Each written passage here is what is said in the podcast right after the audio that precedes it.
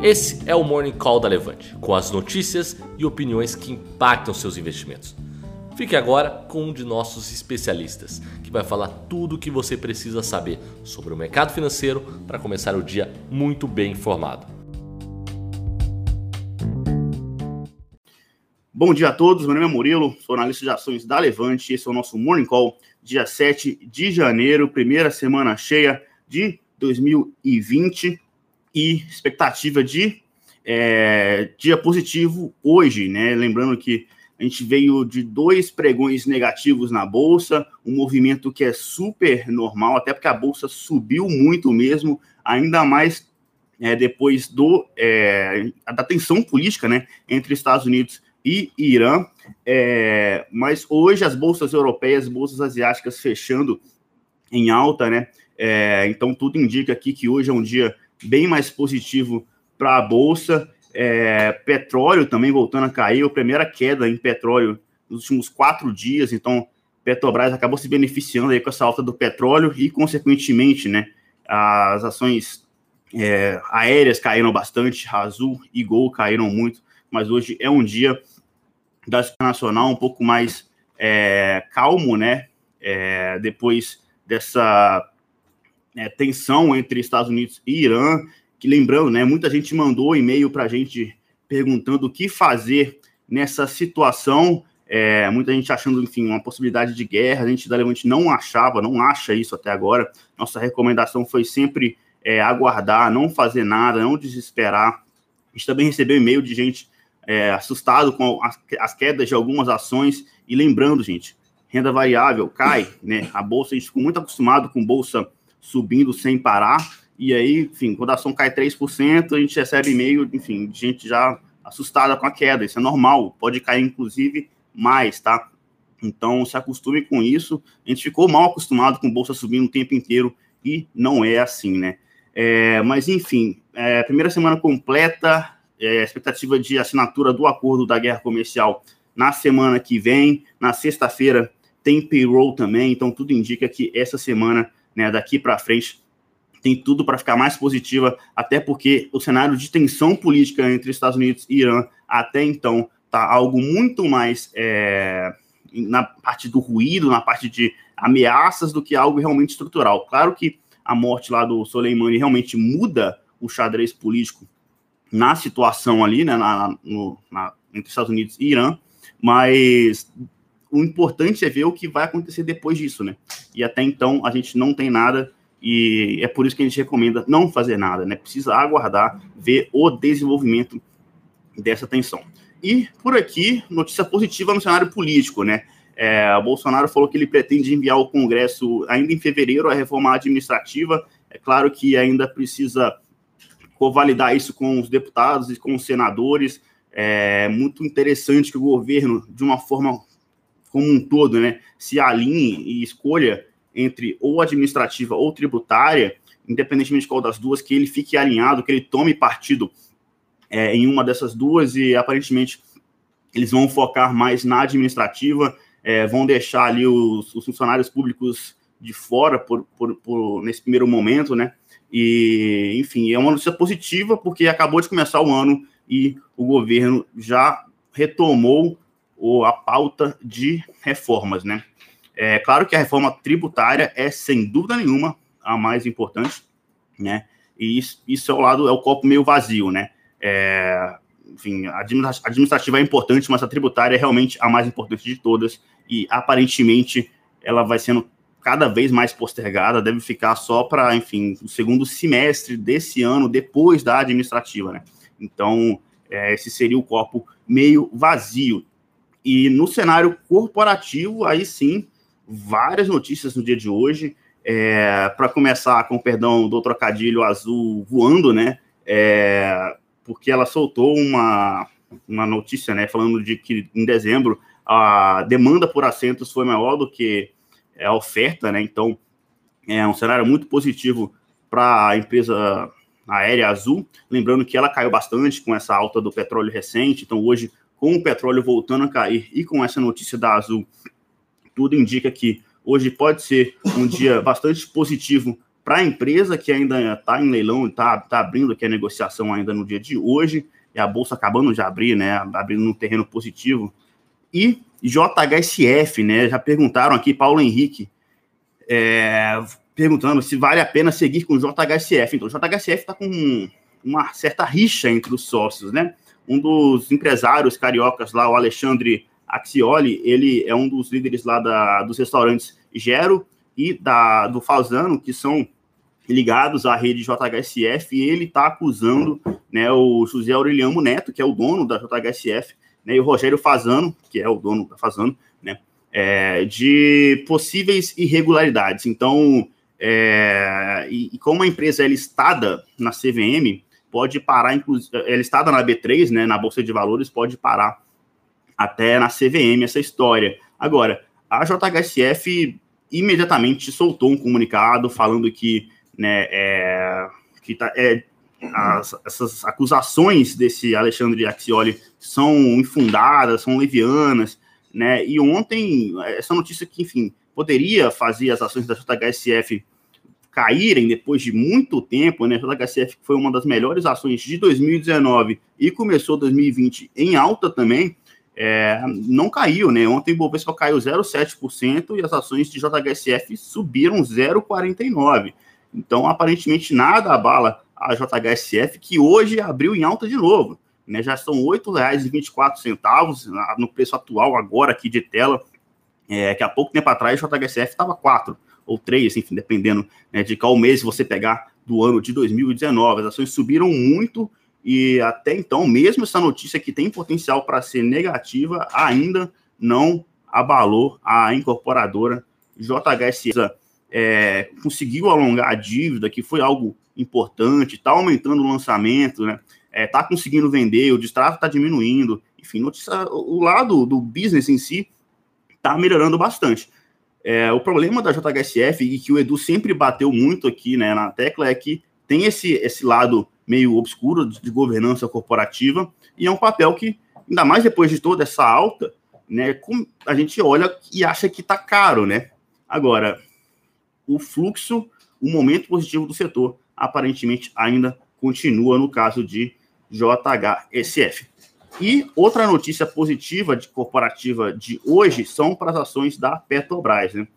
É que ainda está em leilão, não abriu ainda, mas o governo falou que é, não vai intrometer na política de preços da Petrobras. Isso é uma notícia positiva no curto prazo, já que né, ela consegue ajustar o preço do petróleo com o preço internacional, mas é ainda mais, é ainda melhor no longo prazo, já que tem um alinhamento né, é, entre o governo e estatal, né, coisa que a gente não estava vendo nos governos anteriores, estava vendo o governo brasileiro interferindo no governo, na, na, na gestão da Petrobras. Isso era uma coisa ruim que atrapalhou muito a empresa. E agora que, né, que tinha essa possibilidade de, de alavancar, de subir muito o preço do petróleo, o governo decidiu né, não, não mexer, não se intrometer na gestão da Petrobras. Então, notícia muito positiva para a empresa. E, por fim, uma outra breve notícia aqui são para as ações de proteína. Né? As exportações de carne movina no Brasil registraram um recorde de volume e faturamento em 2019, segundo né, a ABIEC. Então, é o que a gente vem falando aqui já há algum tempo, né? As ações que, principalmente de Minerva, vocês falam bastante aí, caíram muito é, recentemente, e a gente vem falando que é, eles estão exportando muito para a China e tem que ter uma certa paciência, né? Porque o resultado, a exportação para a China, ela vai bater de fato no quarto TRI e o resultado do quarto TRI só vem em março. Então, é, acho que Minerva especificamente, acho que é dia 10 de março, salvo engano, né?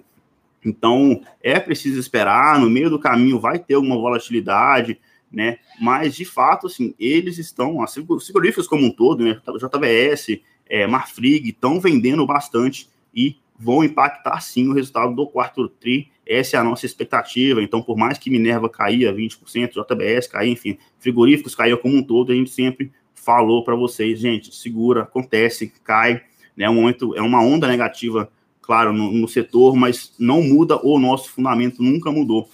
Nossa visão construtiva para o setor de frigoríficos. Então, olhando aqui para a bolsa, a bolsa ainda abrindo, né, 0,05% de alta, mas essas ações que eu citei aqui agora, né, Minerva subindo mais de 1% hoje, JHSF subindo mais de 1% de novo, mesmo com essa notícia é, em tese ruim, mas eu acho que o mercado ele está olhando o posicionamento mais enérgico da diretoria atual, né? Então, assim que o Alexandre Axioli, ele, enfim, fez essa, essa é, jogou na, na, internet, né? Enfim, foi atrás do, do, do Aureliano, enfim, dos líderes da JHSF, o CEO direto já soltou um comunicado e isso jogou panos quentes, né? O mercado viu como se fosse uma atitude enérgica e as ações continuam subindo. JHSF azul subindo bastante hoje por causa da queda do petróleo e também por causa da, da demanda de assentos, né?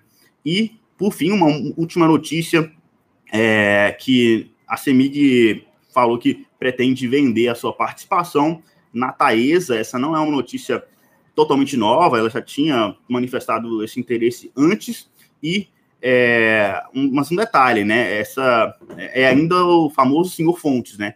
Não está publicado em, em, comunicado ao mercado, não tem fato relevante por parte da empresa, é, é uma mera notícia né, de, de, enfim, que circula no, nos jornais afora. Então, mas é uma notícia importante para a Taesa e para a CEMIG também, já que CEMIG é dona de 21,68% exatamente de Taesa. Então, é uma venda que, se acontecer, é relevante para as ações de Taesa, porque podem provocar uma certa pressão negativa, porque é um volume realmente muito grande de venda, seria algo similar a, a, ao BNDES saindo da Petrobras, por exemplo, né? Então, é, pode sim causar uma pressão negativa para as ações da Taesa, enquanto para a CEMIG parece que é tudo uma, segundo a intenção do governo, do governador Romeu Zema lá de Minas Gerais, é, que foi inclusive uma promessa de campanha dele. Ele falou que ele queria privatizar a, a, não só a CEMIG, como a Copasa, né?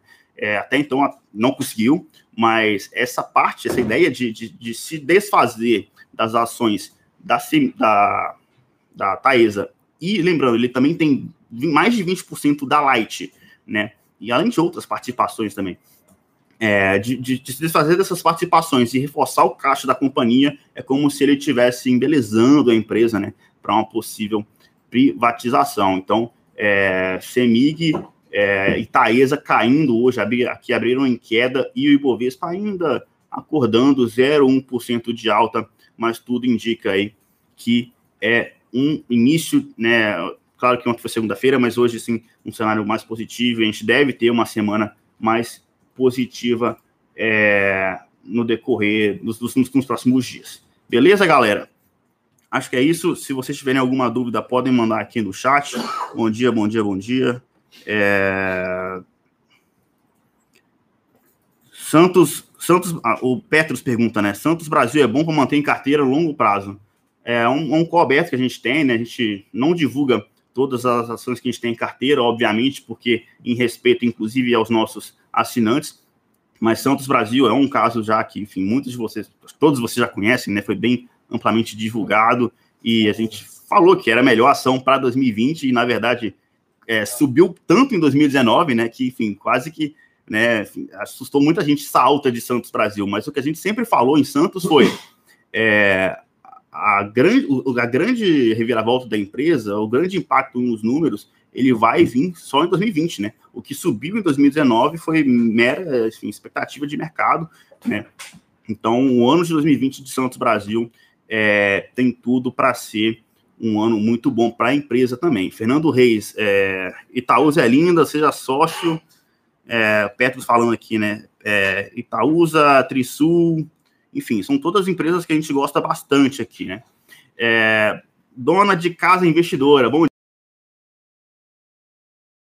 estava até falando aqui com o Edu, é, a gente tem uma tabela que a gente consolida todos os indicadores né, das empresas de construção civil, da mais média e alta renda, que é o que a gente mais gosta nesse primeiro momento. E quando a gente olha para preço por valor patrimonial, o price to book, né, das companhias de construção civil, principalmente de média e alta renda, a gente assustou com os números, né? Está falando de múltiplos de acima de duas vezes, algumas até se aproximando de é, preço price to book, né? Preço por valor patrimonial. Então, parece que, não, não Cirela, não especificamente Cirela, mas todas as construtoras, de uma forma geral, parece estar muito esticado e a gente é, ainda gosta do setor, acha que o setor em 2020 ainda vai performar bem, mas com certeza já não é aquela, né, aquela barganha que estava ano passado, principalmente né, 2018, né, antes de toda essa alta de 2019 começar. É, beleza, galera? É, Jansen Pires pergunta aqui: bom dia, tem relatório novo de small cap hoje? Tem sim, é, deve estar tá chegando no seu e-mail agora. A gente libera sempre small cap terça-feira às 10 da manhã, né? E tem novidade lá, a gente revisando o preço teto de uma das nossas ações recomendadas. Então dá uma olhada lá. Lembrando, né, é um movimento, é um bull market tão, tão longo aqui no Ibovespa, lembrando que que é desde 2016 que sobe sem parar, né? Então a gente está com muitas ações, nossas ações recomendadas, se aproximando do preço teto. A gente recebe muita pergunta nesse sentido, o que fazer quando chega no preço teto, quando chega no preço alvo. Então, a gente fala para não comprar acima desse preço teto, porque a gente acha que não tem que não tem mais é, upside, né, que tem muito pouco a ganhar. Então, a gente põe um preço teto ali em relação ao nosso preço alvo de verdade. Então, mas não se preocupem, não é para vender quando chegar no preço teto ou no preço alvo, porque a gente está de olho nas nossas recomendações e quando sempre, sempre que se aproxima desse preço teto ou preço alvo, a gente refaz as contas. Né? Hoje a gente vai na Cirela, né, é, enfim, para conhecer a empresa lá de novo, conversar com o RI da empresa. Então, a gente sempre refaz as contas. Então, não se preocupem com isso, não precisam botar estoque, a gente não opera com estoque, a gente não é uma casa 100% fundamentalista. Então, é, a gente está sempre de olho e refazendo e, e revivendo, né, é, discutindo nossas teses, beleza? É isso, boa terça-feira para vocês e até mais. Valeu? Para saber mais sobre a Levante, siga o nosso perfil no Instagram levante.investimentos. Se inscreva no nosso canal do YouTube Levante Investimentos. E para acompanhar as notícias do dia a dia e mais sobre a Levante, acesse nosso site levante.com.br.